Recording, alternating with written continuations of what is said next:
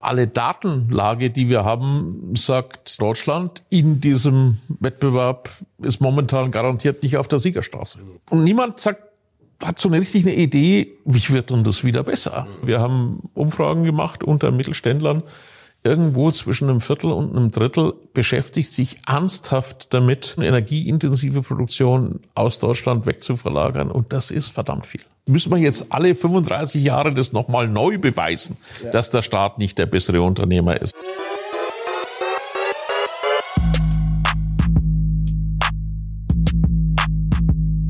Servus und herzlich willkommen in einem neuen Video der Mission Money. Ja, wir sind on the road, Matthias hinter der Kamera und ich heute in Berlin unterwegs, denn wir müssen mal ganz dringend sprechen über den Zustand der deutschen Wirtschaft und vor allem der deutschen Industrie. Ist ja im Moment nicht so, dass wir alle in Champagnerlaune wären und da gibt's sehr viel zu besprechen.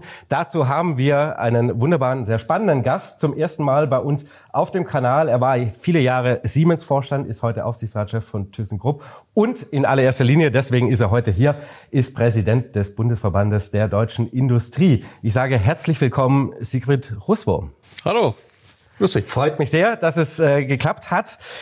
Ja, Mensch, ähm, egal welche Prognosen man gerade so anschaut, IWF, gestern Abend auch OECD, ähm, wenn man die Gesamtwirtschaft anschaut, überall zeigt sich das gleiche Bild. Deutschland ist der kranke Mann Europas oder eigentlich auch der kranke Mann vieler Industriestaaten, wenn man die gesamtwirtschaftliche Betrachtung nimmt dieses Jahr und auch für das nächste Jahr.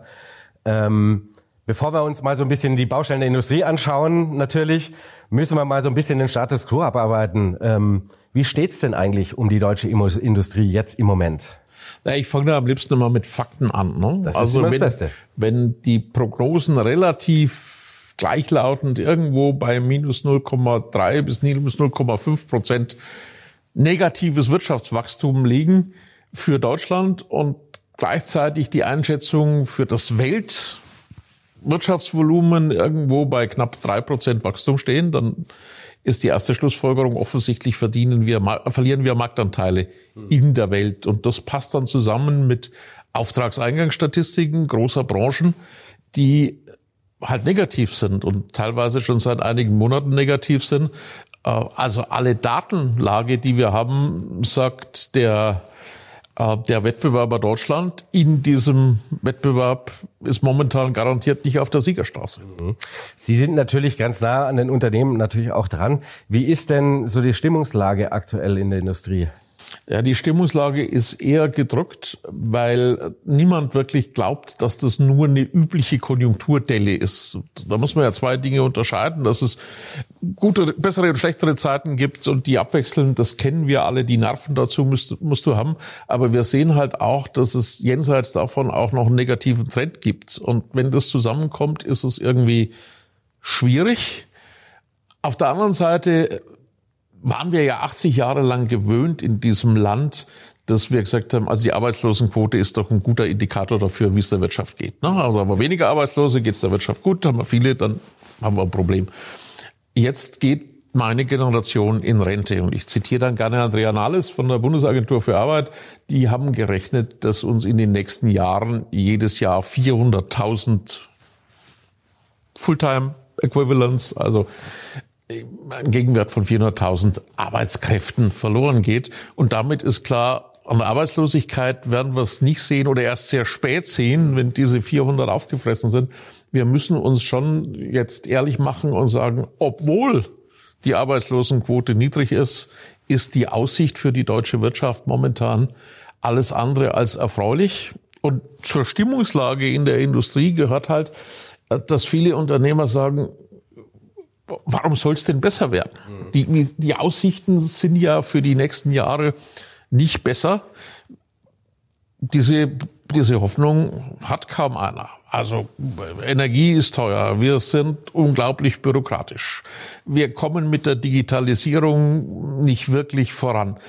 Uns fehlen Arbeitskräfte hinten und vorne. Inzwischen redet ja keiner mehr so wirklich von Fachkräftemangel. Versuchen Sie mal außerhalb der Metropolen an einem äh, Mittwochabend in ein Restaurant zu gehen. Mhm. Dumm gelaufen. Ja. Also die, die, und niemand sagt, hat so eine richtige Idee, wie wird denn das wieder besser? Mhm. Das führt dann dazu, dass Unternehmer, die halt für viele Investitionen eher in fünf und zehn Jahren rechnen müssen, weil den Zaubertrick, ne, dass sich was in einem Jahr lohnt, den gibt's ja selten, ja. die sagen, ja, Mensch, wenn ich jetzt hier oder dort eine Million setze oder auch mal zehn für eine Investition, kommt denn das Geld zurück? Oder muss ich mal lieber überlegen, woanders hinzugehen? Ja. Was massiv passiert, und zwar nicht nur bei den Großen, für die das halt Tagesgeschäft ist, sondern auch bei ganz vielen Mittelständlern, mit denen ich rede. Und bei einer Reihe von eher kleineren, die sagen, ich weiß gar nicht, ob sich das noch weiter lohnt. Und also Übergabe, meine Kinder machen was anderes und die haben auch keinen Bock. Die sehen mich jedes Wochenende hier Ellen viel Bürokratie und, und Listen machen. Meine Kinder haben keinen Bock dafür. Das Ganze ist ein Cocktail, der ziemlich toxisch ist. Die bearbeiten die Baustellen gleich eine nach der anderen am besten ab. Äh, aber eine Sache würde ich noch vor, vorweg natürlich sagen. Ähm, ja, man könnte natürlich auch sagen, natürlich die deutsche Industrie ist seit, glaube ich, erstes Quartal 2018 natürlich eigentlich schon in der Rezession. Das wurde immer, hat sich immer so ein bisschen verschleiert. Ne? Ähm, ist ist vielleicht, könnte man ja mal gehässigerweise, oder man muss sich ganz nüchtern fragen, vielleicht ist dieses Industriegeschäftsmodell, hat sich das auch überholt oder vielleicht sind, ist das Unternehmertum auch nicht mehr so bissig äh, und hungrig, wie es das vielleicht vor 20 Jahren war. Oder ist die, äh, hat sich das Umfeld einfach zu sehr verschlechtert? Aber ne, die, die rezessiven Tendenzen haben wir nicht eher erst seit, seitdem es uns jetzt gerade schlecht geht oder seitdem sozialistische Ideen daherkommen und wir darüber diskutieren. Das war schon vorher alles der Fall, auch vor dem Krieg und vor der Energiekrise. Also was absolut stimmt, wir sind, das gehört zu meiner Liste der besorgniserregenden Fakten dazu, ja. eines der ganz wesentlichen Länder, die noch nicht über das Vor-Corona-Niveau wieder hinausgekommen ja. sind. Jetzt muss man wissen, statisch auf das Niveau zu kommen, hilft ja nichts. Ne? Also wenn alle anderen vorwärts gehen, dann ist das ja der Maßstab. Also die, äh, diese Problemanzeige stimmt. Wo ich nicht zustimmen würde, ist, dass der Biss fehlt. Ich meine, es ist ja ganz witzig, uns wird ja oft vorgeworfen, ihr klagt nur und dabei geht's doch den Unternehmen gut. Mhm. Und da muss man ganz sauber differenzieren. Reden wir über deutsche Unternehmen, also Unternehmen, die irgendwie ihr Headquarter in Deutschland haben, oder reden wir über Unternehmen in Deutschland? Und es gibt eine Reihe auch von großen Unternehmen, die das inzwischen öffentlich gemacht haben, die sagen, also ja, in der Welt verdienen wir richtig gut Geld, so viel zum Thema bissig und ja. äh, wettbewerbsfähig, aber in Deutschland machen wir halt miesig. Deswegen unsere These, wir haben ein Problem in dem Land. Und das liegt nicht daran, dass die Unternehmer nicht mehr bissig sind. Zu, dem, zu der Sache mit dem Geschäftsmodell, ähm, die, die wirklich global erfolgreichen aus einer, nennen Sie es Old Economy Tradition, die entwickeln sich weiter und sagen, ich habe jetzt zusätzliche digitale Dienstleistungen, die, die verbinde ich mit meinem traditionellen Geschäft. Also ich, ich mache daraus mehr und sind damit ziemlich erfolgreich. Es gibt schöne technische Beispiele, wie das gelingt. Eine reine Dienstleistungsgesellschaft, die hat typischerweise das Problem, dass sich Dienstleistungen ganz schlecht exportieren lassen, weil der Service findet ja bei einem Kunden in der Welt statt. Das heißt, wenn du sagst, ich, ich gehe aus diesem, aus diesem Neugeschäft von Stuff, raus und mach nur noch Dienstleistungen. Das kannst du zwar für dein globales Unternehmen machen, aber mit dem Export ist schwierig. Haben übrigens die Briten mal versucht. Ne? Absolut. Maggie ja. Thatcher lässt grüßen. So gut funktioniert. Ja. Ähm, am Ende exportierst du die PowerPoint-Folien von ein paar Bankern aus den Großstädten. Ja. Also für ein Land wie Deutschland, dass ich immer festmache, wir müssen Industrieland sein, wir haben nämlich keine echt gute Alternative. Ne? Also weder Agrarland noch Touristikland ist so eine richtig prickelnde Alternative. Wir müssen eine ganze Menge von Dingen importieren. Ähm, dafür sollte man im Gegenzug auch was schaffen, was andere Leute von uns kaufen wollen, also Exportland.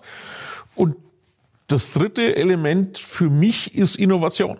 Weil die Billigheimer wollen wir nicht sein, werden wir nicht sein, wollen wir aber auch nicht sein. Also die billigsten am Weltmarkt ist nicht unser Ding. Wir haben relativ wenig Bodenschätze, zumindest solche, die wir ernsthaft ausbauten wollen.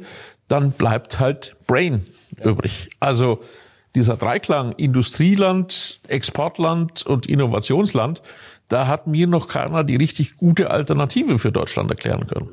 Ja, wir sind auch zu groß, um nur Dienstleistungen zu machen. Ähm, stimmt, stimmt. Also so, so, so, eine Kanalinsel, ne? Also ich war da mal auf Problem. Guernsey für eine Woche in Urlaub. Das ist schon eindrucksvoll, wie viele Briefkästen es dort gibt. Genau. Aber das sind halt überschaubare, ich glaube, 26 Kilometer Rundstrecke, wenn du genau. einmal um Guernsey rumfahren musst. Das ist für uns alles keine Alternative. Genau. Ähm, dann gehen wir doch gleich mal die Baustellen so ein bisschen an. Äh, ich würde mal, weil es ein bisschen natürlich das große aktuelle Thema ähm, ist, ich würde mal mit dem Thema natürlich Energie anfangen und mhm. natürlich damit auch gepaart das Thema Dekarbonisierung äh, so zusammengefasst. Ähm, was braucht die deutsche Industrie für ein Zukunftsmodell ein zukunftsträchtiges Geschäftsmodell Deutschland? Also ich, ich stelle mal bewusst an den Anfang, dass wir dekarbonisieren müssen. Das steht außer Zweifel. Jetzt bei 100.000 Industrieunternehmen und mindestens genauso vielen Geschäftsführern gibt es eine Gaußkurve und den einen oder die andere, die da immer noch Zweifel dran hat, aber das ist im Prinzip durch. Wir Haken müssen, dran. Haken dran, wir müssen und wir wollen dekarbonisieren und ganz viele Unternehmen investieren ziemlich viel Geld, das auch zu machen. Aber dazu braucht es halt ein paar Rahmenbedingungen. Und in diesen Rahmenbedingungen sind wir langsam, müssen wir nochmal drüber reden. Und wir müssen uns ehrlich machen, was kostet's dann? Und ja. diese beiden Dinge, was braucht's und was kostet's dann, das müssen wir für für eine längere Perspektive mal ehrlich auf den Tisch legen, bevor wir darüber reden, was müssen wir jetzt kurzfristig tun, um diese schöne neue Welt zu erreichen. Und mir kommt in der momentanen Diskussion diese Perspektive zu kurz. Also wir werden ja noch reden über so interessante Brücken und Kurzfristmaßnahmen und ja. vorgestern wieder eine neue Idee. Als erstes müssen wir doch mal klarkriegen, wo wollen wir denn hin? Und mhm bei Brücke, da wäre ich mal ganz allergisch, weil ich gesagt, ich habe mal ein paar Jahre in Schweden gelebt und äh, wenn man Brügger mit Brücke übersetzt, ist man ziemlich auf dem Holzweg, weil das heißt schwedisch Bronn, eine Brügger ist eine Seebrücke, also sowas wie sie in Selin finden. Ja. Wenn nämlich ihre Brücke kein anderes Ende hat, endet sie im tiefen Wasser. Ja. Und das Bild äh, habe ich ein bisschen. Wir sind noch nicht drüber uns im Klaren, was ist denn der Zielzustand? Und den, das müssen wir dringend machen uns ehrlich machen und sagen, okay, und was geht dann? Mhm. Dieser Zielzustand, um es mal am Strom festzumachen, das wird nicht der Strompreis sein, der am Fuß vom Windrad fällig ist, weil dann habe ich das Elektron am Fuß vom Windrad, einmal dann, wenn der Wind weht. Genau. Was ich, mich viel mehr interessiert, ist irgendwo in Deutschland die Fabrik und der Einspeisepunkt und da muss 24-7 mhm. Strom auf der Leitung sein. Was kostet der denn? Ich glaube, da ist noch viel Ehrlichkeit notwendig und eine Riesenlatte von Dingen, die wir schnell auf die Reihe kriegen müssen, damit es auch wirklich funktioniert. Mhm.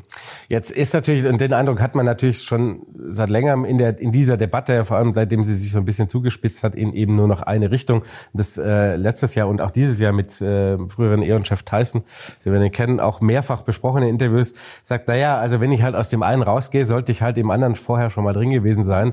Also ich brauche erstmal einen Plan. Also ist ja genau das, was Sie sagen mit der Zielsetzung. Wir haben natürlich den Gaul auf, von der falschen Seite aufgezäumt. Wir haben gesagt, wir haben, also unser Ziel ist eben Klimaneutralität. Beispielsweise beispielsweise und alles soll aus Erneuerbaren sein, aber dafür müsste halt der Rahmen stimmen. Ähm, um da hinzukommen, wird es noch recht lang dauern, ähm, das wissen wir alle. Müssen wir die Kernenergiedebatte so, ich weiß, das ist in Deutschland sehr schwierig, äh, mein Film rennt sich unglaublich Finger. Muss man sie denn nicht sachlich neu führen? Weil es ist ja so, dass alle anderen um uns rum gehen ja auch denselben Weg. Auch alle anderen rudern auch zurück. Weil sie halt sehen, ja. naja, also wir müssen erstmal dahin kommen, wo wir alle hin wollen. Das ist ja, steht da außer Frage. Genau, also das, das ist ein Fakt. Die ideale Welt gibt's nicht. Du musst irgendwelche Kompromisse machen und wir sind ein ziemliches Unikum in Deutschland. Und wir sagen, okay, wir machen den Kompromiss, dass wir noch nicht wissen, wie wir das alles auf die Reihe kriegen. Ich habe dann ein paar Beispiele, wo ich dieses Fragezeichen mache. Während viele Länder um uns rum sagen, und der Missing Link ist eine verantwortbare Nutzung von Kernenergie. Kann man so machen als Ergebnis einer gesellschaftlichen Diskussion, aber dann gilt das, was Johannes Theissen gesagt hat, wenn ich wo aussteigen will, sollte ich vorher besser wissen oder vielleicht so mal ausgetestet haben, wo ich denn einsteigen will. Aber unter uns, ähm, das wird ja gar nicht anders sein, weil keine Bundesregierung, egal in welcher Konstellation, wird äh, riskieren, dass aus der Steckdose kein Strom kommt. Das hält ja keine Regierung aus. Die Konsequenz für uns in Deutschland ist, äh, bei allem politischen Willen, der letzte Tag der Kohlekraftwerke, den wird nicht eine politische Entscheidung hier in Berlin entscheiden, sondern die Bundesnetzagentur mit der Aussage, wir brauchen sie nicht mehr. Und meine Hoffnung, dass das 2030 passiert, ist null. Echt null. Und die Hoffnung, dass das 2038 passiert, da sage ich, okay, da haben wir noch ein bisschen mehr Zeit, aber dann müssen wir jetzt in die Gänge kommen, denn am Ende muss man die Alternative ja auch noch bauen. Ne? Man kann sie lange diskutieren, man kann sie lange planen und genehmigen, aber ein paar Tage muss man den Ingenieurinnen und Ingenieure schon auch lassen, um die Klamotten zu bauen. Also das wird langsam eng mit der Zeit. Mhm. Aber wie könnte denn, ich meine, wir reden ja nicht nur davon, äh, das Kraftwerk zu bauen oder oder ähm, oder Windparks äh, aufzubauen oder Solarparks ähm, irgendwo in der Heide, sondern es geht natürlich auch um die ganze Infrastruktur, die da drumherum gebaut wird, die ja auch keiner haben will. Also genau. jetzt kommen wir ja aus Bayern, wir wissen alle, wie das in Bayern mit Windrädern so ist. Ähm, da möchte ich wissen, wie das mit der Stromtrasse wird, die so groß ist wie eine Autobahn, die da von Nord nach Süd führen muss. Ähm, ja, aber eine politische Entscheidung, das muss ich vergraben, wenn man sie nicht sieht. Ne? Jetzt ab und zu fahre ich mal so im, im nordbayerischen, südthürischen Raum auch mit dem Auto. Meistens zwar mit dem Zug, aber ab und zu ist das Dreieck halt so, dass ich mit dem Auto fahre. Und ich fahre dann immer noch an den Protestschildern vorbei, keine Monstertrassen bei uns. Ja. Was ich emotional verstehen kann, weil wer auf dem Bauernhof wohnt, der sagt ja wirklich, also pass mal auf, ich habe meine Solarzellen auf der Scheune und so viel brauche ich gar nicht. Nur das hilft uns halt als Land nicht weiter. Ne? Also mit, mit dieser Logik gäbe es in Deutschland immer noch keine Eisenbahn. Also wenn in den 1840ern unsere Vorfahren nach der Logik Verkehrspolitik betrieben hätten, gäbe es heute noch keine Eisenbahn. Also aus diesem Not in my backyard müssen wir raus. Wir haben eine Entscheidung, dass wir es für teuer Geld vergraben wenn wir jetzt aber die Frage stellen und diese vergrabene Leitung, was ist denn mit dem Maulwurf? Ne? Dann würde ich als Ingenieur jetzt anfangen, irgendwie Maxwell-Gleichungen in einem Polarkoordinatensystem aufzustellen, aber das taugt dann ehrlich gesagt in ja. der Bürgerversammlung auch nicht wirklich. Nicht wirklich, nein. Ähm, aber äh, wenn wir reden von Stromkabeln, ähm, das Gleiche gilt natürlich für Wasserstoffleitungen. Also das eine sind grüne Elektronen, ja, ja, aber wir dürfen ja nicht vergessen, also heute decken wir unseren Energiebedarf etwa zu einem Viertel aus Strom, lassen es 30 Prozent sein, schwanken ein bisschen Jahr für Jahr. Der Rest ist, sind Moleküle, also Gas, Öl, Kohle. Ja. Äh, die muss man ja auch grün kriegen. Und wenn grüner Wasserstoff zum Beispiel eine Alternative ist, dann reden wir über Pipelines. Mhm. Huch, Wasserstoffpipeline, ne? habe ich doch in der Schule mal, mach bumm. Genau. Haben wir in der Schule alle mal gesehen. Ja, also wenn wir halbwegs vernünftige Chemielehrerinnen oder Chemielehrer hatten. Also dieses Thema Infrastrukturbau jenseits von Kraftwerken oder Elektrolyseuren, da haben wir heute eine Geschwindigkeit, wenn wir in der weitermachen, wird's nichts. Äh, weder mit 30 noch mit 38. Also da muss uns was Besseres einfallen und auch eine andere Diskussion einfallen als bitte nicht in meinem Garten oder nicht hinter meinem Garten. Das geht nicht. Und ich, ich, das ist natürlich, ich habe halt den Eindruck, ähm, ähnlich wie eben auch bei dem Thema Kernenergie, ähm, wir unterhalten uns so viel mit Volkswirten und oder auch natürlich mit Industrieführern und ähm, letzten Endes hat man schon den Eindruck, dass ähm, es gibt halt keine Debatte, weder in der Gesellschaft so richtig und schon gar nicht hier in Berlin im politischen Viertel. Ähm, die findet nicht statt, sondern ich habe das Ziel, basta, ähm, ist allen egal. Den Eindruck habe ich schon. Naja, es ist also, sehr viel außerhalb, die alle drauf einreden, aber es kommt halt hier nichts an. Also ein Abrücken sehe ich nicht. Das würde ich so schwarz nicht sehen. Die Debatte, die gibt schon, aber sie kommt halt sehr schnell an Grenzen, wo du über deinen Schatten springen musst. Ne? Und das macht natürlich die aktuelle politische Situation auch nicht einfacher, wenn du eine äh, Dreierkoalition hast, ja. die ich ob der unterschiedlichen Parteiflügel manchmal auch als Fünferkoalition äh, bezeichne, ja. dann kommt halt ganz schnell irgendjemand aus dieser Koalition an seine Core Beliefs, an seine, seine Grundfesten.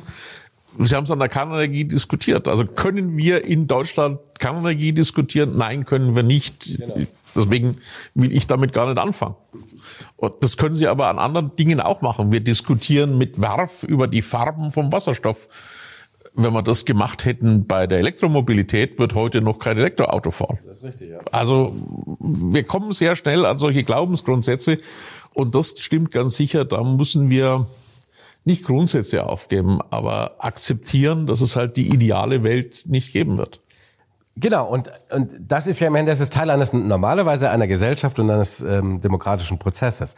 Aber das ist natürlich auch natürlich das Phänomen, Sie haben es angesprochen, natürlich mit der Ampel. Wir haben das letzte Woche mit äh, Michael Hüter besprochen, so ein bisschen. Der sagt natürlich auch, ja, ähm, wenn, wenn man drei Koalitionäre hat und jeder hat so eine Brandmauer, an der es überhaupt keine Diskussion gibt. Das ist eben bei den Grünen das ist die Kernenergie, äh, bei Lindner äh, ist es eben die Schuldenbremse und ähm, bei der SPD gibt es auch so ein paar äh, Spezialfälle. Und über diesen Punkt darf man, darüber darf man nicht diskutieren. Dann ist der Handlungsspielraum für alle Beteiligten natürlich unfassbar klein und dann kommen wir halt natürlich auch nicht vorwärts. Dann kommen wir in dieses Ding rein, wie Sie selber sagen, okay, dann sind wir halt nicht bei 38, sondern dann wird's halt eng. Und das ist ja nicht der Zustand, den wir erreichen. Also da können wir es ja nicht drauf ankommen lassen. Also jetzt bewegt sich die Welt.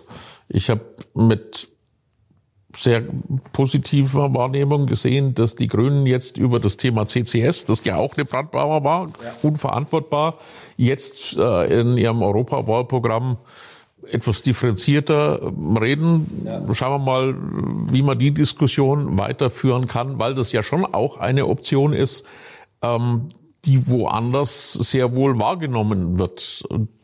Jetzt an dem Beispiel, dass, dass man den Norwegern zutrauen kann, wenn man es uns Deutschen nicht glaubt, aber dass man den Norwegern zutrauen kann, dass die mit Gas umgehen können.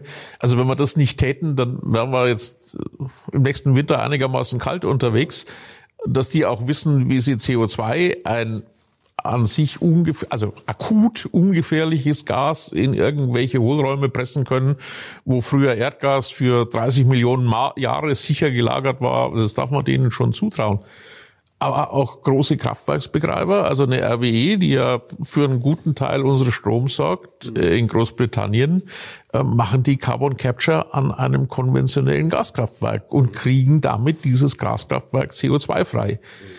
Also über die Brandmauer ist das von übel. Glaube ich, müssen wir drüber weggehen. Ja. Um, wie, genau wie Sie sagen, den Lösungsraum einfach wieder größer zu machen, weil sonst das Getriebe hängt irgendwie. Ne? Ja, ja. Und muss man nicht auch so ein bisschen über unsere, unsere Klimaziele reden? Vielleicht sind wir auch ein bisschen eine Spur zu ambitioniert für das, was, wo wir sind und was wir uns schon erlauben können. Nicht im Grundsatz, sondern an der einen oder anderen Stelle sagen, okay, was macht denn wie weit wirtschaftlich hier an dieser Stelle für uns Sinn, ne, wenn wir so die alte 80-20-Regel genau. verfolgen. Genau. Also wir sind vielleicht älter als auch andere europäische Länder, von, von sonst wo äh, brauchen wir gar nicht drüber reden. Also wir machen jetzt keine China- und USA-Debatte auf, aber so, wir sind vielleicht auch innerhalb der EU schon an der einen oder anderen Stelle weiter. Vielleicht belassen wir es da, weil die 20 Prozent drüber raus können wir uns im Moment nicht leisten und die Wohlstands oder die Gefahr für unseren Wohlstand ist eigentlich zu groß, denn wenn wir uns halt jetzt hier die, die Räder dann irgendwie stillstellen, haben wir auch nichts gewonnen. Also erstens stimmt das, äh, die 100% Ziele machen es halt sau schwierig. Ne? Ob wir jetzt über die letzten 20 oder über die letzten 5% reden, der alte Pareto gilt halt. Das Problem mit jedem Ziel unter den 100 ist ja, und wer kriegt denn den Rest? Ja. Und da verstehe ich die Komplexität der politischen Diskussion. Sie kommen im Prinzip in eine Verteilungsdiskussion. Ne? Also okay, von unserem gesamten CO2-Ausstoß, wir gönnen uns, leg mich mal in die Mitte, 10 Prozent, ja. weil die zu teuer werden. Wer kriegt denn jetzt die 10 Prozent Kontingent?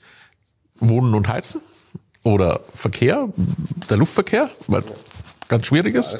Ja, Oder ein paar Industrien? Und wenn ja, welche ja. Äh, dürfen das? Es ist eine unbequeme Diskussion, aber ich, ich gebe Ihnen recht, fundamentalistisch an 100% Zielen festzuhalten, auch das wird uns nicht helfen. Wir werden Kompromisse machen müssen. Nochmal, die ideale Welt, die wird es nicht geben. Also kommen wir zu dem Ausgangspunkt zurück. Was braucht die Industrie in Sachen äh, Energie? Wir brauchen natürlich einigermaßen bezahlbare, sichere Energie. Also wir brauchen ja bezahlbare Energie und die muss im Weltwettbewerb irgendwie tauglich sein. Wir brauchen sichere Energieversorgung 24/7 Und wir brauchen eine dekarbonisierte Energieversorgung. Einfach, um da sicherzustellen, dass mich nicht irgendeiner missversteht und sagt, der Russland ist ja einer so aus dem letzten Jahrtausend und der hat es immer noch nicht verstanden. Also wir müssen diese drei Dinge zusammenkriegen. Ich argumentiere in drei Zeitscheiben oder in, in drei Dimensionen, so auch unsere Position zu so Diskussionen wie Brückenstrompreis. Prio eins ist, was ist denn das andere Ufer? Also wo können wir denn realistischerweise hinkommen, in welchen Zeitraum? Mhm. Dieser harten Diskussion müssen wir uns stellen. Die zweite Geschichte ist ein sehr pragmatischer Mechanismus. Solange Energie billig war, konnte sie Steuerträger sein. Jetzt wollen wir diese Gesellschaft ja weitgehend elektrifizieren. Also wir wollen Mobilität elektrisch machen, wir wollen Heizen elektrisch machen, wir wollen viel der Industrie elektrisch machen. Dafür ist es denkbar ungeschickt, auf die Kilowattstunde Strom auch noch ziemlich heftig Steuern draufzulegen.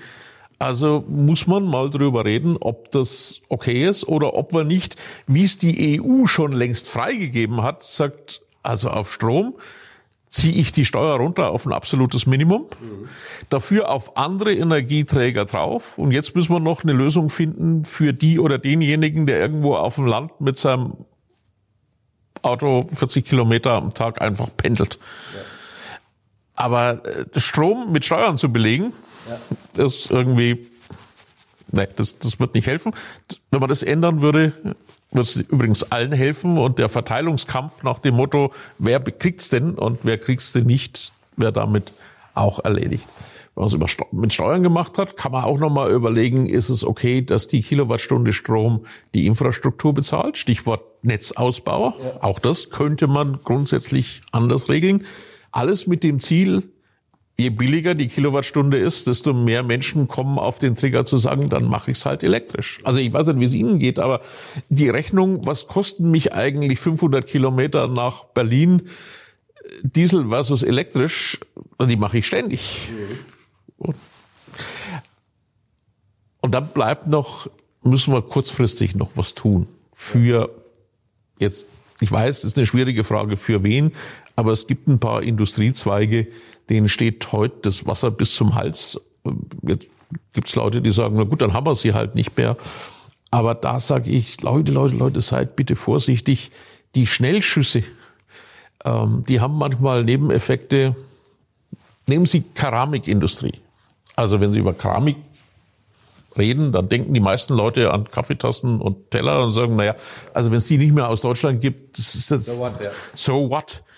Das zwei Drittel unserer Keramikindustrie überhaupt nichts mit Geschirr zu tun haben, sondern Isolierkörper für machen Keramiklager für Flugzeugturbinen, die dann in Dahlem gebaut werden, ähm, Keramikschaufeln für Gasturbinen, die dann hier in, in Berlin gebaut werden, äh, Isolationskörper für die ganze schöne Elektrifizierung und die Hochspannungsleitungen. Das hat man nicht so recht auf dem Schirm. Und dann zu sagen, Keramikindustrie brauche ich nicht, das kann ich schon von irgendwoher einkaufen, mhm. äh, seid mal vorsichtig. Basischemie, muss man das hier machen? Die Basischemie kann man in Frage stellen. Nur eins ist auch klar, wenn hier die Chemie nicht stattfindet, dann wirst du auch keine Prozessautomatisierung für die Chemieindustrie mehr hier in Deutschland machen. Und plötzlich kommen die Einschläge in Industriebranchen, die man am Anfang nicht auf dem Schirm hatte. Also Netzwerkeffekte sollte man nicht unterschätzen. Auch hier ist die Welt nicht so einfach, dass ich sagen kann, okay, äh, Strompreis ist halt 12 Cent pro Kilowattstunde und wer damit nicht wirtschaften kann, der muss halt aufhören. Ja. Das ist eine riskante Wette. Mhm. Ja, ich meine, also ich kenne Ihre Position, klar, Sie sind natürlich in der Tendenz ein wenig für den Industriestrompreis, den wir lange diskutiert haben, ist klar. Es gibt natürlich auch das Gegenargument, äh, wir hatten eben diese Woche mit Stelter gesprochen, der auch sagt, naja, also bei manchen, an manchen Punkten macht Subvention keinen Sinn, wenn man weiß, es wird übermorgen hier sowieso wettbewerbstechnisch nicht mehr stattfinden. So, und dann gibt's natürlich die andere Ebene, die Sie auch gesagt haben, okay, dann ist eine ganze Industrie nicht mehr da. Da wollte ich mich gerade einklinken. Ich las äh, gestern, vorgestern von äh, Ulrike Herrmann war es, glaube ich, von den Grünen so ein Positionspapier, ich weiß nicht, in irgendeiner Zeitung ein Aufsatz. Ähm, da ging es um die äh, Chemieindustrie die ne, klimaneutral werden soll bis 2045 und dann hat man eben festgestellt, als glaube ich die Chemie, der Chemieverband hat selber errechnet, äh, die bräuchten also aus erneuerbare Energien äh, Mengen, die quasi den gesamten heutigen Strom, die heutige Strommenge schon übersteigt und das würde also keinen Sinn machen, dann sollen sie doch nach Namibia gehen mit ihrer gesamten Industrie und das ist, glaube ich, unser drittgrößter Industriezweig. Ähm, ja, das kann natürlich auch die Logik nicht sein. Ja, vor allem, was wird denn für die Welt besser? Das ist also, ja die Frage, also genau. Meine, wir, wir, reden über... Also vielleicht wird in Namibia natürlich total interessanter Wirtschaftsstandort, wenn wir das so machen. Aber äh, ja, aber äh, dann müsste sich schon der CO2-Footprint äh, reduzieren. Also ja. wenn ich die, die Logik aufmachen will, dann muss ich schon sagen, okay, ich nehme einen Globus ne, und um den Äquator mache ich zwei rote Linien. Auf welcher Breite, nördlich und südlich, lohnt sich denn zum Beispiel Solar so, dass äh, die Stromkosten ein Cent pro Kilowattstunde sind am Solarfeld und die Saudis, die haben mir vor kurzem erzählt, dass sie bei dem einen Cent sind, übrigens nicht am, am Gleichrichter oder am Wechselrichter der, der Solarzelle, sondern am ersten Umspannwerk. Und das ist schon verflixt günstig. Ne? Jetzt Saudi. Das ist, ist das nicht dieses komische Land, wo dann Journalisten den Koffer und so. Genau. Komisch. Und wo ne? es nur Also jetzt wieder die einfache Lösung zu sagen, das holen wir doch alles von da. Auch die Chemie holen wir von da. Ja. Ist halt schwierig. Ja. Gleichzeitig sagen wir, ist aber jetzt blöd, dass wir keine Fiebersäfte in Deutschland haben diese ideale Welt, die wird es nicht geben. Und am allerwenigsten auch, um, um das mal klar zu sagen, weil mit manchen Leuten kann man ja wenigstens noch inhaltlich sich auseinandersetzen.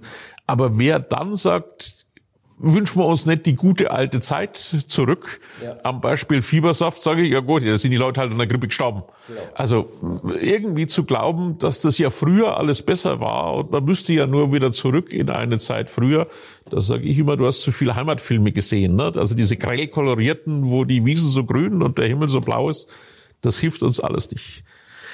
Es ist natürlich wieder eine, eine, ein Kompromiss, den wir machen müssen und eine bewusste Entscheidung. Also bei manchen Industrien, erstens sage ich auch, dauerhafte Subventionen machen hier keinen Sinn. Deswegen ist dieser Zielzustand so wichtig. Ne? Also wenn ich jetzt schon weiß, es wird nicht billiger als 12 Cent, dauerhaft subventionieren, 6 statt 12, das kann sich keiner leisten, weil am Ende müssen wir es jetzt zahlen. Genau. Ähm, jetzt kann man natürlich und sollte man schon gut überlegen, dieses Schlagwort strategische Souveränität, das auch gerne verwendet wird, können wir das mal ein bisschen tiefer legen und dahinter schreiben, was das ist. Und bei einzelnen Industrien sagen, okay, wenn wir Marktwirtschaft einfach durchlaufen lassen, dann gibt's die bei uns gar nicht mehr. Ist das die richtige Lösung? Oder wollen wir uns ein gewisses Volumen gönnen? Das würdest du in einer Firma oft so machen. Ne? Und du sagst, also die Technologie, das können andere besser als wir, das sollten wir besser einkaufen, als es selber machen, dann gibt's schon auch das Szenario zu sagen, okay, aber ein bisschen machen wir noch selber, um mit unseren Lieferanten auf Augenhöhe reden zu können. Ja. Und das wird wahrscheinlich der Kompromiss in manchen Branchen, in manchen Industrien sein, dass wir uns überlegen müssen, um dieser, dieses Mitreden auf Augenhöhe, ja wie viel wollen wir uns denn leisten? Und diese Versicherungsprämie dafür, dass wir mitreden können, die hat halt ein Preisschild. So wird es momentan, wird es wahrscheinlich ausgehen. Aber der, der Diskurs bis dahin zu diesen Kompromissen, den pflegen wir und das ist gut so. Aber irgendwie haben wir die Zeitkomponente aus dem Auge verloren. Und darüber müssten wir reden, müssen wir im gesellschaftlichen Diskurs reden, dass manche Dinge die müssen entschieden werden in endlicher Zeit. Und auch das weißt du aus einem Unternehmen. Das Schlimmste ist keine Entscheidung. Mhm. Blöd ist eine falsche Entscheidung, aber die kann ich wenigstens korrigieren. Genau. Das Allerschlimmste ist keine Entscheidung.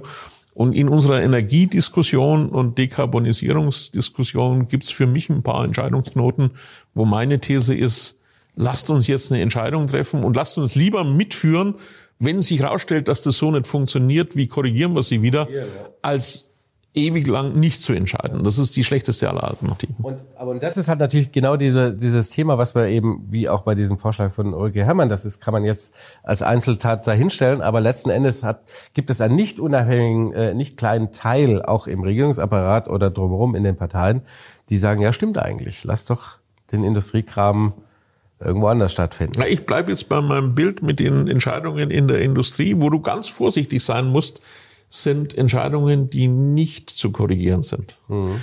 Und Ich würde jetzt zu diesem Vorschlag sagen, Vorsicht, da müssen wir uns sehr sicher sein, weil wenn sie mal weg ist, die Chemieindustrie, kommt sie, ja. kommt sie nicht wieder. Ja. Wenn wir sagen, okay, wir reduzieren die auf die Hälfte von heute, dann können wir sagen, okay, dieser ja. Prozentsatz, das, daran kann ich was ändern. Aber wenn weg, dann weg. Mhm. Abschließend zu dem, äh, zu dem Themenkomplex Energie. Ähm, wie, also wie gefährlich sehen Sie die aktuelle Situation für auch gerade, sagen wir mal, größeren Mittelstand äh, und Co. Äh, Großkonzerne wissen wir, für die ist es alles immer ein bisschen einfacher, aber wie, gefährlich ist so für den mittleren Mittelstand die Energiethematik im Sinne von, es gibt viele Schlagzeilen mit äh, Wegzug, dann gehen wir halt woanders hin, bauen wir es halt in, machen wir halt in Polen oder in, egal wo, Rumänien, ist ja wurscht, ja. Also das, das ist nicht Panikmache, das ist Realität. Ist natürlich von Unternehmen zu Unternehmen unterschiedlich. Ich frotzel manchmal, wenn dein größter Energieverbraucher die Ladestation für die Akkuschrauber ist, das wirst du aushalten. Ja. Äh, ich, ich komme ganz aus dem Norden Bayerns, da gibt's Glasindustrie und zwar seit fast 500 Jahren. Da sind ein paar Firmen, die sind stolz drauf, dass sie die ältesten Firmen Deutschlands sind. 1500 irgendwas gegründet, die machen Glas in the middle of nowhere, ne? also so am Rennsteig. Die fragen sich, kommt eigentlich zu uns mal eine Wasserstoffpipeline und wenn ja, wann? Für unser Erdgas, mit dem wir heute die Glaswannen befeuern, müssen wir jedes Jahr mehr CO2-Abgabe zahlen. Also wie unsere Kosten nach oben gehen, das wissen wir schon. Wir würden ja auch gerne von diesem Erdgas weggehen, aber bitte, wo ist denn die Wasserstoffleitung? Dann also ich kenne einen Unternehmer, der hat richtig viel Geld investiert, um so eine Glaswanne zu elektrifizieren. Ja. Ich musste erst mal nachgrübeln, hatte das wieder vergessen. Glas ist leitfähig, wenn es geschmolzen ist. Ich dachte, das Glas ne, geht dann elektrisch ja, nicht, aber ja. doch, wenn es geschmolzen ist, geht schon. Also hat er richtig viel Geld investiert, seine neue Glaswanne elektrifiziert. Mhm. Unter der Annahme, dass er grünen Strom kriegt, weil sonst macht es ja keinen Sinn. Der war bisher von einem Mechanismus hat der profitiert, der heißt Energiesteuerspitzenausgleich. Also es gibt eine Anzahl von Unternehmen, die müssen nicht die volle Stromsteuer bezahlen. Ja. Der fällt zum 31.12. weg. Aktuelle Entscheidungslage der Bundesregierung, das fällt weg. Jetzt sagt der Ressorm, ich habe auf Strom umgestalten, weil das besser ist. Ja. Und jetzt sagt ihr mir, dass meine, mein Steueranteil um einen Faktor 10 steigt das sind für mich Nachdem sie das Gas davor das Jahr schon genau, also Faktor das, verteuert hat. Das sind für mich Summen, das halte ich nicht aus. Das hält unsere Familiencompany nicht aus. Ich war mit meinem Sohn in den USA. Wir haben uns mal umgeguckt, ob wir die nächste Investition nicht in den USA machen, was die Firma nie getan hat. Ne? Also seit 1500 Dunnemals sitzen die mit ein paar Glashütten am Rennsteig ja. und wären auch nie auf die Idee gekommen. Das ist nicht deren Ding. Die, die machen international Geschäft, die beliefern internationale Kunden, ja, aber, aber halt aus Deutschland regional, raus ja. sind da regional verwurzelt. Und er sagt jetzt, du, ich kann nicht anders. Ich, ich muss entweder aufhören oder wir stemmen uns dagegen und müssen halt mal raus aus unserer Gegend und schauen, wo es billigere Energie gibt. In USA machten die auch die Politiker, Hände auf, ne? What can ja, I do for you? Ja. Selber erlebt. What can I do for you? Und das ist nicht ein Einzelfall. Wir haben, also ich habe keine Statistik dafür, aber wir haben Umfragen gemacht unter Mittelständlern. Irgendwo zwischen einem Viertel und einem Drittel beschäftigt sich ernsthaft damit, ähm, Produktion, energieintensive Produktion aus Deutschland wegzuverlagern. Und das ist verdammt viel. Und das sind, also ich sage mal, das sind echte Patrioten, die wollen nicht weg. Ja, ja klar, natürlich. Aber die können nicht alles. Hm. Wie groß ist die, ähm, die Einsicht und das Gehör? Jetzt sind Sie, das ist natürlich Ihr, Ihr eigenes Thema und äh, Sie werden, Luftlinie ist es nicht weit weg, ähm, da drüben häufiger sein, ähm, in dem Ministerium unterwegs. Ähm, wie offen sind die Ohren da? Ich habe also, nach außen nicht den Eindruck, sehr offen. Naja, also erstmal stelle ich positiv fest, die Problemanzeige ist inzwischen angekommen, ne? weil da doch ein paar Maßnahmen jetzt diskutiert werden, wo ich das Gefühl habe, okay, ihr habt wenigstens das Problem verstanden. Ja. Bezüglich der Abhilfemaßnahmen, mein Spruch, too late, too little. Das ja. too late ist das Geschwindigkeitsthema und das too little, also wenn wir uns einig sind, dass der Hebel helfen würde, können wir da ein bisschen mehr Wumms dahinterlegen. Ja. Gib mal ein Beispiel. Ähm, Wachstumsförderungsgesetz. Verlustvortrag. Klingt fürchterlich kompliziert, ist es eigentlich gar nicht. Du kannst Jahre, wo du Verlust machst und Jahre, wo du Gewinn hast, gegeneinander verrechnen, um weniger Steuern zu zahlen. Das kannst du sowieso, aber mit diesem Verlustvortrag hast du die Kohle eher auf dem Konto. Heißt umgekehrt, für den Staat kostet es über die lange Strecke nichts, es geht nur schneller. Sonderabschreibungen. Am Ende über die Laufzeit von deiner Maschine schreibst du sie ab. Das ist steuerlich wirksam. Sonderabschreibung heißt, du kannst sie schneller abschreiben. Also du hast kurzfristig mehr Kohle, langfristig kriegt der Staat genauso viel Steuern, so oder so. Also es kostet auf lange Sicht dem Staat, der ganz billig Kredit aufnehmen kann, nichts. Mhm. Kann man da ein bisschen mehr Wumms reinlegen als die zwei oder drei Milliarden, die momentan in diesem Paket drin sind? Wo ich sage, gut, dass ihr es erkannt habt, ja, das hilft, aber macht doch mal eine Null hin. Ja. Auf zehn Jahre ist es ein Nullsummenspiel für den Staat. Jetzt brauchen wir die Unterstützung. Also nochmal, Problemeinsicht steigt. Ja. Korrekturmaßnahmen, also noch viel, viel, viel, viel Luft nach oben. Aber ich meine, wenn Sie es natürlich schon so beschreiben, wenn wir, wenn wir sagen, dass 25 bis 30 Prozent der Mittelständler überlegen, ins Ausland zu gehen oder sich gezwungen sehen, weil es gar nicht mal partout nicht mehr anders geht, dann müssen doch eigentlich alle Alarmglocken etwas lauter klingeln. Naja, Denn der kommt ja so in dem Sinne nicht wieder zurück. Genau. Und die, die Frage ist natürlich schon, und das hat auch was mit Debattenkultur zu tun, traue ich mich in eine Debatte rein, wenn ich weiß, in meinem ja. Mit meinen Beschränkungen habe ich keine Lösung dafür. Ja. Hm? Deswegen werden manche Debatten, glaube ich, nicht geführt oder weggedrückt. Wird schon alles gut. Genau. Nee, manche Sachen werden nicht gut. Ja, aber das ist gut. ja wie Verstecken spielen beim kleinen Kind. So, ja. Was ich nicht sehe, ja. äh, ist nicht existent. Ja, das ist aber ähm, nicht ein gut. bedauerlicher nee, Zustand, nee, nicht, nicht gut. Schauen Sie, also Bürokratie haben wir zu viel. Ja, na ja? gut, ist klar, aber es ist natürlich kein neues Familienrecht, aber seit 25 also Jahren. macht das Kabinett seine Klausur in Meseberg ja. und geht da raus und sagt, also wir machen jetzt einen Pakt ne, und weniger Bürokratie. Okay, so what now? Also was fällt denn jetzt weg? Ja. Oh, äh, der Meldeschein im Hotel. Ja, habe ich auch gedacht. Das also erstens, elementar. ja, elementar. Zweitens, aber nicht in Heilbädern und nicht in Städten, die eine Kulturabgabe haben, weil ich die sonst nicht mehr hantieren kann. Okay, äh, wo gehe ich hin? Äh, das ist blöd. Also abgesehen davon, dass die eine Unterschrift mich nicht kaputt macht und die Hoteliers, ich sehe ja, was die mit den Zetteln machen, äh, knicken, lochen, abheften, auch nicht wirklich. Aber das macht ja den Kohl nicht fett. Ja, ja, ja. Da gibt's schon andere Sachen, die, die momentan viele auch, auch gerade Mittelständler wirklich kirre machen. Also viele Berichtspflichten, das habe ich selber lange in einem großen Konzern gearbeitet, diese Berichtspflichten sind lästig, aber am Ende kosten sie nur Geld. Man muss ja Leute dafür einstellen, die das machen. Ist lästig, ist teuer, aber kann ich machen. Ja. Für viele Mittelständler, Eigentümer, Unternehmer heißt es, verdammtes Wochenende geht drauf. Mhm. Ja, weil ich halt das mache ich selber als Eigentümer, Unternehmer. Ich war bei unserem sächsischen Landesverband ähm, in einem in einem Maschinenbauer, sagen wir mal vorsichtig, darf man nie Firmennamen nennen. Das ist, gehört zum Berufsethos dazu in dieser Verbandsfunktion.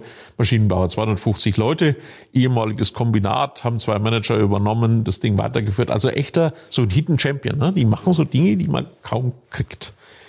Auftragslage gut, alles wunderbar, aber der Geschäftsführer, Eigentümer sagt mir, also jedes Wochenende hock ich vor diesem Papierkram, hat mit meinem Produkt überhaupt nichts zu tun, hat mit Innovation, der ist sein eigener Obererfinder, überhaupt nichts zu tun. Ich kämpfe mich da durch. Das macht mich kirre. Und wir kriegen das nicht weg. Stellen Sie sich mal vor, wir alle privat müssten immer dann, wenn wir unser Auto parken, einen Bericht nach Flensburg schicken ja. um zu beweisen, dass wir richtig geparkt haben. Ja. Würde ja jeder sagen, ihr habt den Vogel. Ja. Unternehmen müssen ständig beweisen, dass sie richtig handeln, statt zu sagen, okay, wir machen ein Gesetz, du darfst dieses nicht tun. Und wir kontrollieren dieses Gesetz, so wie die Parkwächter äh, die Parkscheiben kontrollieren. Und wenn wir dich erwischen, gibt's eine mit. Völlig okay. Was wir im, in der Wirtschaft machen, ist vorsichtshalber reportet ihr bitte mal. Mhm. Das ist doch völlig irr. Und damit entsteht ein, ein Riesenboost schon im Normalbetrieb. Mhm. Wenn Sie irgendwas technisch investieren wollen, umstellen wollen, dann wird das der Irrsinn zum Quadrat. Ja. Kleines Detail darin, wir haben keine Stichtagsregelung. Also wenn Sie eine Genehmigung einreichen und es dauert zwei Jahre, bis die durch ist, müssen Sie während dieser zwei Jahre alle Gesetzes- und Verordnungsänderungen nachführen, weil es nicht darauf ankommt, was war Gesetzeslage damals. Damals kann man sagen, na ja, so viel wird das doch nicht sein. Jetzt haben wir mal nachgezählt. Veränderung von 2021 bis 2023 im Umwelt- und Arbeitsschutzrecht. Das ist halt unser Turf. Schätzen Sie mal, wie viele Änderungen es in zwei Jahren gab. Möchte es mir ehrlicherweise, kann ich es mir nicht vorstellen. 1200 neue und 360 Änderungen. Ja, Wahnsinn. Also 1560 Änderungen in 730 Tagen. Das ist Wahnsinn. Allein zu verstehen und mitzukriegen, was gilt denn für mich? Ja. Und was hat sich geändert eigentlich seit letzter Wieder, ne? Großkonzern sagt, ja. da leiste ich mal Leute dafür, die genau. tun nichts anderes. Ja. Für den Mittelständler nicht darstellbar. Nicht darstellbar. Also ja. jenseits einer, einer Diskussion in Geld, also was kostet die Kilowattstunde Strom oder was kostet der Kubikmeter Gas, wir haben uns dermaßen eingedreht in diesen Knäuel. Ja. Also der Kanzler hat es neulich Mehltau genannt. Ne? Also fand ich ja klasse die Rede. Ich bin's auch leid. Ja. Super. Also jetzt sind wir schon zu zweit. Genau. Aber was macht man jetzt? Wir werden es nicht dadurch lösen, dass wir den Meldeschein im Hotel abschaffen. Und das ist ja immer das alte, die alte Debatte, ne? dass wir halt dann wieder genau in dieses Ding reinverfallen. Ja, dann haben wir jetzt zwei, drei Sachen digitalisiert in, äh, ähm, bei formalen Sachen und der Rest bleibt halt wie es ist und alle sind wieder weiter am Stehen. Ja, weil wir das große Bild irgendwie nicht auf die Reihe kriegen. Ne? Also Online-Zugangsgesetz, irgendwie ein paar hundert Dienstleistungen, die wir als Privatleute mit Behörden haben, zu digitalisieren. Finde ich ja extrem sinnvoll. Jetzt haben sich die Bundesländer, Achtung, darauf geeinigt, also wir machen das gemeinsam. Ne? Jeder greift sich ein paar davon und wir bringen das auf die Reihe. Jetzt habe ich jemanden, der im Bundesinnenministerium für die Koordination verantwortlich ist, weil ich mich in dieser Digitalwelt mal früher ein bisschen rumgetrieben habe. Ähm, nicht öffentlich, sondern ja. nach einer Podiumsdiskussion gefragt. Sagte mal, gibt's wenigstens für diese Orchestrierung haben sie eine gemeinsame Ontologie. Mhm. Übersetzt für normale Menschen so ein Wörterbuch. Ne? Also alle verstehen unter anderem das Gleiche muss man als erstes von einem IT-Projekt machen, äh, sonst geht's genau. nicht. Das sagt der Herr Russwurm, Sie sind der Erste in Berlin seit fünf Jahren, der mir diese Frage stellt. Nein, haben wir nicht. Das kann doch nicht sein. Doch, wenn Sie, ähm, wenn Sie einen Zuschuss für Ihre Wärmepumpe haben wollen, dann ist der Begriff Einkommen anders belegt, äh, wie wenn Sie Ihre Einkommensteuererklärung machen oder wie wenn Sie äh, irgendwas anderes, wo halt Einkommen eine Rolle spielt, äh, definieren müssen. Also solange wir uns nicht einig sind, was wir mit Einkommen meinen, ja. wird es nicht gehen. Also meine Hoffnung, dass ich diese Dinge zukünftig online machen kann, auch egal davon, wo ich sitze. Also ich bin ja so ein, so ein ständig Reisender. Ne? Mhm. Also wenn ich einkaufe äh, oder sonst was mache, das geht halt aus jedem Hotelzimmer und von überall. Ja. Ich kann auch arbeiten von überall, wo mein WLAN irgendwie ein paar Wellen einfängt. Mhm. Aber für einen neuen Personalausweis, da muss ich da zweimal hin. Genau. Entschuldigung, wann habt ihr offen? Mhm. Aha. Montagvormittag. Also, ja, 9.30 bis 11.30 also nochmal, wir, wir sind da eingedreht in so ein Knäuel von, haben wir schon immer so gemacht. Mehltau ist nicht das richtige Bild, ne? weil Mehltau, Gießen, also dann mal, als der Kanzler das gesagt hat, habe ich tatsächlich mal gegoogelt, ne? ob man wegen Mehltau machen kann. Also mit, äh, mit Milch gießen oder so. Ne? Also das ist eher so Druckstrahler ne? oder Knäuel und ja. äh, Excalibur, Schwert genau. und mal durchhauen in kleinen Schritten wird das nichts. Wir müssen ein paar ziemlich fundamentale Entscheidungen treffen. Zum Beispiel, hey, wir machen Gesetze, wir erwarten, dass die eingehalten werden, wir kontrollieren das ja, aber genau, nicht. Aber hört auf, aber zu zeigen, musst, dass ihr Du musst nicht dokumentieren, wo du packst. Ja, mhm. aber dabei haben wir doch, äh, kriegen wir doch jetzt ein eigenes Deutschland-Tempo, haben wir von Scholz gelernt. Das ist ja äh, ähm, wieder ein Beispiel aus der Unternehmenswelt. Ja. Ähm, es gab mal eine Zeit, da haben Unternehmensberater ziemlich viel Geld dafür kassiert, ähm, ihren Kunden eigentlich eine Binse zu verkaufen, nämlich guck dir einfach mal an, unter welchen Umständen ihr etwas richtig schnell gekonnt habt und dann machst du das zum Normalfall. Ja. War einigermaßen blöd, dass wir dafür Geld gezahlt haben, aber war so, so ja. 90er Jahre oder so. Jetzt sage ich, hey, Krisenhandling haben wir doch wirklich gut gekonnt. Mhm. Diese LNG-Terminals zu bauen und ans Netz zu bringen, ich war echt überrascht. Ich hätte vorher nicht drauf Jeder gewettet, dass wir ja. das innerhalb von einem halben Jahr ja. hinkriegen. Also Chapeau für alle, die daran beteiligt waren. Das war eine super Leistung. Mhm. Und jetzt sagt der Kanzler, jetzt machen wir das zum Deutschlandtempo. Jetzt machen wir das immer so. Genau. Ja. Seitdem ist äh, ja. Schweigen im Walde. Genau. Und immer noch muss ich für eine Windturbine in Bayern jeden einzelnen Schwertransport in jedem Bundesland anmelden, durch das die Kiste durchfährt. Also wir wollen sechs Windmühlen jeden Tag aufbauen. Das heißt, Schwertransporter mit Flügeln und Turmabschnitten sind das Normalste, was unsere Autobahnen sehen. Wir haben eine Bundesautobahngesellschaft. Und es gibt eine Handvoll Firmen, die diese Trümmer bauen. Jetzt wäre mein mein Vorschlag zu sagen, okay, da gibt's eine Adresse in dieser Bundesautobahngesellschaft, wo du anmeldest, ich will wieder mal so einen Vogel von Emden nach Landshut transportieren. Ja. Und dann wird ja wohl irgendein Algorithmus in der Bundesautobahngesellschaft checken können, du an dem Freitag haben wir schon 27 andere Transporte auf der Route, ein ziemlich schlechter Tag. Was ist denn dein zweitbester Tag? Das wäre für mich die Aufgabe, die da zu erstellen ist. Ja. Weil ob so ein Schwertransporter mit einem Windradflügel über die Brücke fahren kann, ohne dass sie einstürzt, das muss ich doch nur einmal klären. Ja. Und ob der Flügel dann 83 Meter lang ist oder 79 Meter, das dürfte relativ wurscht sein. Vermutlich, ja. Also so, so würde ich an manche Dinge rangehen und habe echt Schwierigkeiten zu verstehen, warum kann man das nicht lösen? Dass es ein Problem ist, sehe ich, wenn ich mit dem Auto fahre, was selten genug passiert, aber von Bayern nach Thüringen gibt's eine Brücke über die Saale, wichtig, wichtige Grenze. Und da gibt's eine Ausweichstelle für LKW, nix Kiosk und so. Ne? Die machen da nicht Pause, weil sie mal äh, duschen wollen oder so. Nicht über die Brücke Sondern, dürfen alle hintereinander. Genau, die stehen da und zwar immer in der gleichen Fahrtrichtung, ja. weil kaum einer Flügel von Süden nach Norden transportiert. Ja. Jedes Mal, wenn ich da vorbeifahre, stehen ein paar Schwertransporter mit Windkomponenten mhm. und inzwischen habe ich es verstanden. Die haben eine Durchfahrgenehmigung für Thüringen, aber die für Bayern hängt noch irgendwo aus irgendeinem Grund in der Bürokratie fest. Das kann nicht gehen. Mhm. Also Deutschlandgeschwindigkeit, ja bitte, aber dann lasst uns doch mal anfangen. Mhm.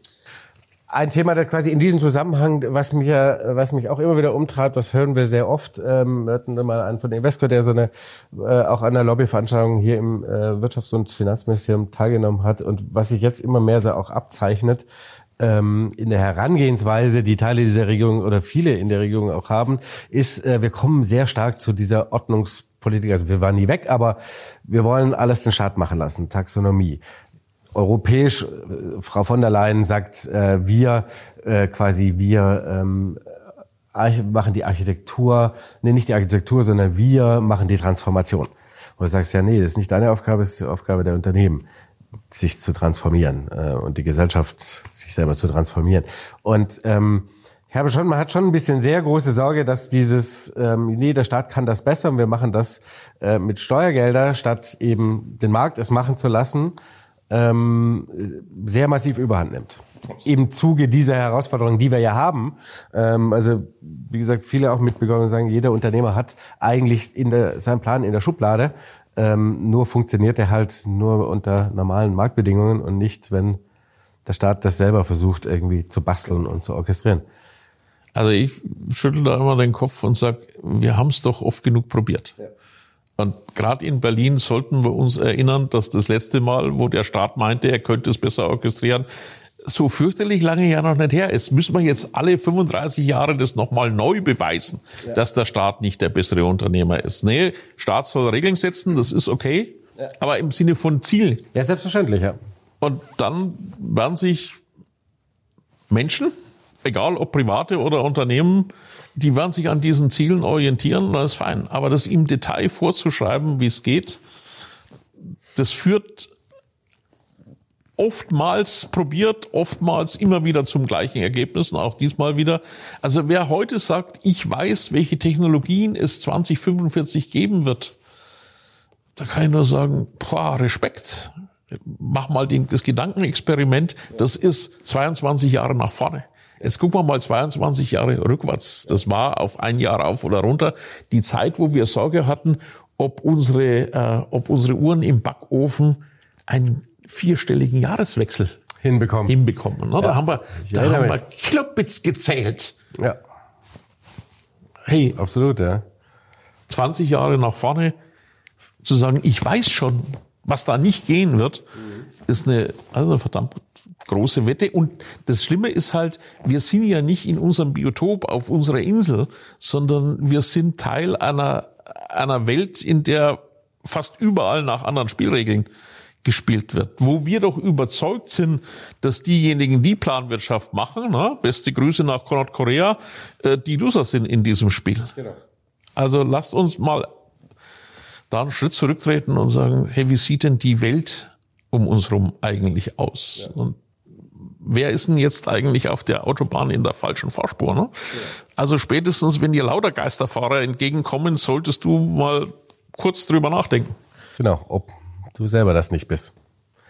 Herr Ruswurm, das hat mir sehr großen Spaß gemacht. Vielen Dank.